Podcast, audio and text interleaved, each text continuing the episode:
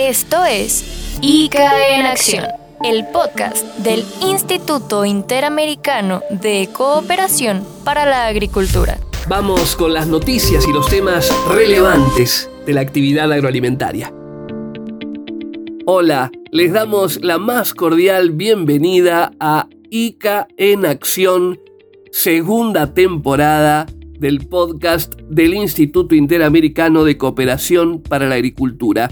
Un esfuerzo periodístico y de comunicación que iniciáramos en 2022 y que ya en 2023 plantea continuar, mejorar, optimizar el acercamiento con distintos públicos a los temas relevantes de la actividad agroalimentaria global, pero fundamentalmente a conocer de manera cercana, de manera clara, cómo trabaja el Instituto Interamericano de Cooperación para la Agricultura sobre esos temas precisamente que son importantes, claves, vitales en el mundo y en particular en América Latina y el Caribe. Eh, nos vamos a ocupar de los temas que han sido centrales en el inicio de este año.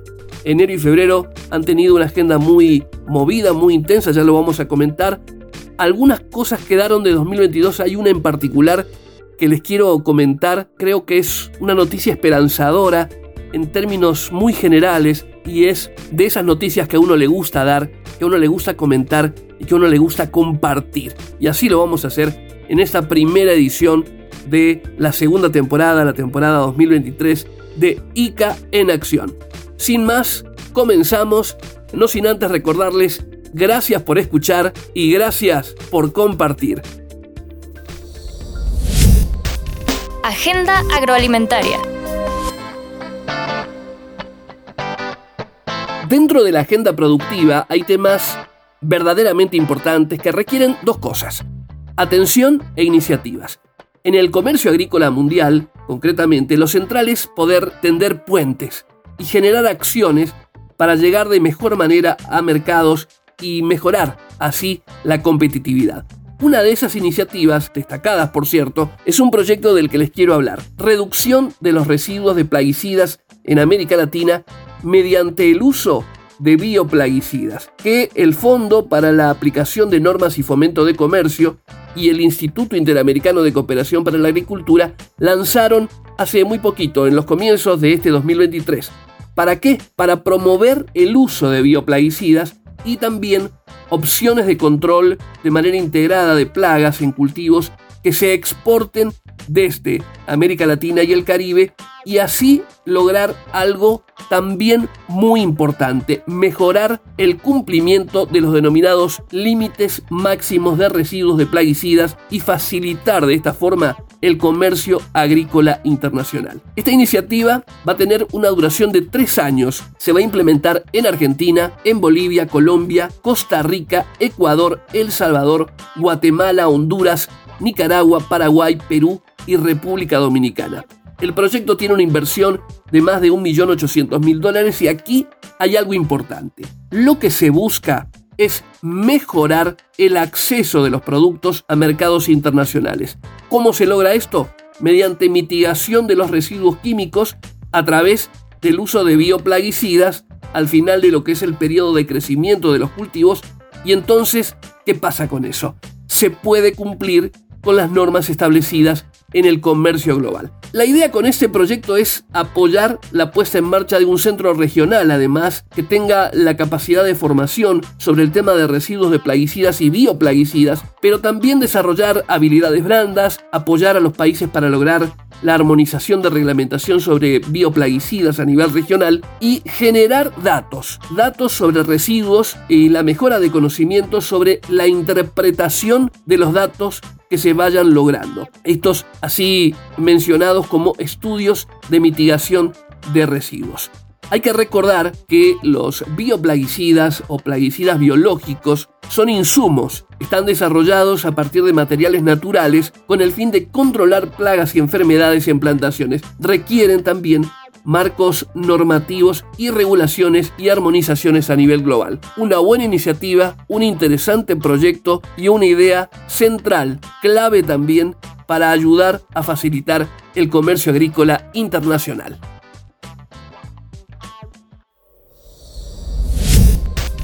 Datos destacados. Segundo capítulo de noticias y novedades en ICA en acción. Panamá ha sido noticia en el comienzo de este 2023 porque busca fortalecer claramente la sostenibilidad de su producción agropecuaria. ¿Cómo lo hizo? A través de la sanción de la nueva Ley de Política Agroalimentaria de Estado por parte del presidente Laurentino Cortizo Cohen. Esta ley en Panamá es considerada un instrumento clave porque asegura al mismo tiempo el desarrollo del sector productivo, pero también, y muy importante, el derecho humano a la alimentación de la población panameña. La legislación en general fue elaborada con un proceso de análisis, de diálogo participativo, esto es muy importante mencionarlo, con todos los actores del ámbito público, también del sector privado, un eh, trabajo que llevó más de dos años y contó con una importante participación del ICA. La norma declara prioridad de Estado a la producción agropecuaria en Panamá por su papel central para la estabilidad social, política y económica del país. Atención con estos datos porque son verdaderamente interesantes en cuanto al perfil y la concepción que ha existido para el desarrollo y el articulado de esta ley. También sirve como instrumento para asegurar el derecho humano a la alimentación adecuada en la población. Hay dentro de la legislación objetivos para fortalecer la política agropecuaria incorporando ciencia y tecnología para poder enfrentar los efectos del cambio climático. Se trata de una ley histórica que valoriza el papel de la agricultura como actividad central para la seguridad alimentaria de nuestros países, para el bienestar de quienes viven en zonas rurales y para asegurar la paz social. Esto lo dijo Manuel Otero, el director general del Instituto Interamericano de Cooperación para la Agricultura, en oportunidad de la visita para la firma y puesta en marcha, por decirlo de alguna manera, de esta ley. El director general del ICA que estuvo a fines de enero en ese acto, agregó que la política agroalimentaria de Estado en Panamá ha sido diseñada después de un profundo y rico proceso de diálogo en el que fueron consultados una gran cantidad de actores, lo que demuestra la importancia de que gobiernos y el sector privado unan fuerzas para trabajar en conjunto. Lo que hemos comentado aquí en muchas oportunidades con distintos ejemplos distintas iniciativas, distintos elementos informativos, lo que logra unir esfuerzos y lograr objetivos a partir de diálogos. Esta ley de política agroalimentaria de Estado en Panamá impulsa cuatro ejes de reformas estructurales para un desarrollo denominado multidimensional de la ruralidad en Panamá. Y aquí espero que presten mucha atención, porque son ejes temáticos que no tienen que ver solamente con Panamá, sino probablemente con más o con menos con buena parte del mundo. Reforma para el uso de agrotecnología y cadenas productivas de valor, una reforma de educación agroalimentaria integral, una reforma del marco jurídico del sector público y modelo de gestión y una reforma del modelo de bienestar para las familias rurales. Capítulos muy claros que tienen la intención de asegurar la calidad productiva, pero también la mejor calidad de vida de quienes producen, de quienes trabajan, de quienes acompañan la actividad agroalimentaria en Panamá. Panamá fue noticia y lo seguirá siendo a partir de esta importante ley sancionada a fines del mes de enero pasado. Protagonistas. Ustedes bien saben que tenemos la posibilidad a través de ICA en acción de viajar. Viajar a través de las Américas y el Caribe, de viajar por el mundo también y de ir conociendo y tomando realidades, elementos noticiosos que son importantes para conocer de manera más precisa. En ese viaje uno se encuentra con muchas noticias que involucran desafíos para la actividad agroalimentaria, también algunas oportunidades, algunos pronunciamientos que son de gran significación, pero hay noticias que llenan de motivación y de entusiasmo. Esa motivación y ese entusiasmo pretendemos transmitirlo también con estos mensajes. ¿Por qué? Porque de lo que les voy a hablar, aunque ocurrió a fines de 2022, es una gran, gran noticia. De verdad, ¿Quieren saber? ¿Quieren que les comparta? 103 jóvenes rurales de Costa Rica culminaron con éxito el proceso de capacitación en agricultura digital y resiliente, liderazgo, comunicación y emprendimiento mediante la Escuela de Líderes Agrícolas que se lanzó el año pasado a partir de una iniciativa del Ministerio de Agricultura y Ganadería de Costa Rica y el Instituto Interamericano de Cooperación para la Agricultura.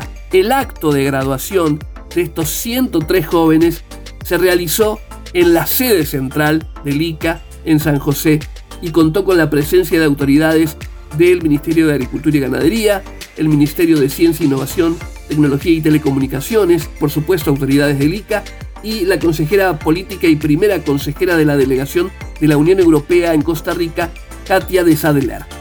Los jóvenes que estuvieron estudiando a lo largo de todo el ciclo adquirieron y escuchen con mucha atención, entre otras, estas habilidades. Prototipado electrónico, impresión 3D, vuelo de drones, sensores, programación también de soluciones digitales para agricultura, manejo sostenible de recursos naturales, análisis de modelos de soluciones climáticamente inteligentes aplicadas en campo, análisis y formulación de emprendimientos basados en la visión de una agricultura 4.0 y construcción de habilidades comerciales y de mercadeo. Que estos jóvenes hayan terminado su actividad de capacitación, de formación, su cursado, es realmente una gran noticia. Y queríamos dejarla ya para el cierre de este ICA en acción, el primer episodio de 2023, porque es una semilla de esperanza. Involucra pensar en todo lo que los jóvenes pueden aportarle a la agricultura en general, a nuestra región, al mundo, a los sistemas agroalimentarios con mayor conocimiento. Tal vez el énfasis de esta noticia tenga que ver no solamente con el acto de graduación, que fue muy emotivo y se llevó a cabo, lo reiteramos, en San José de Costa Rica, en la sede del ICA, sino con lo que representa como valor para las nuevas generaciones. El poder conocer muchas cosas para seguir produciendo cada vez de mejor manera, cuidando los recursos, muchos más alimentos para una población que, lo que indican las proyecciones, es ese dato, va a ser de más de 10 mil millones de personas hacia 2050. Felicitaciones a estos 103 jóvenes rurales de Costa Rica que terminaron exitosamente la capacitación en agricultura digital, resiliente, liderazgo, comunicación y emprendimiento. Y por supuesto, al ICA y a la Escuela de Líderes Agrícolas, una gran felicitación por esta gran noticia. El análisis. De verdad que buena esta noticia que comentábamos recién no solamente por estos 103 jóvenes rurales de Costa Rica que terminaron su capacitación en agricultura digital y resiliente, sino también por lo que esto representa. Las ganas, la motivación, el esfuerzo que hacen los jóvenes por conocer más, porque representan sin dudas, sin lugar a dudas, parte de las soluciones que en este presente estamos buscando, que seguramente van a llegar con este talento, con estas capacidades en el futuro, en los años que vienen. La verdad, una noticia más que buena para cerrar este primer episodio de la segunda temporada de ICA en Acción, el podcast del Instituto Interamericano de Cooperación para la Agricultura. Ha sido un placer, este año viene muy desafiante con muchos temas, en la agenda agroalimentaria global persisten algunos que nos acompañan desde hace varios años, cambio climático, las capacidades productivas, el fortalecimiento del comercio agrícola en la región, la posibilidad de lograr mejores capacidades de producción a partir de buenas prácticas, en fin, hay mucho y de eso vamos a ir hablando en los próximos capítulos. Mi nombre es Hugo Castellano. Gracias por escuchar, lo vuelvo a mencionar, y gracias por compartir. Nos encontramos en el próximo episodio de ICA en acción. No se lo pierdan. Gracias.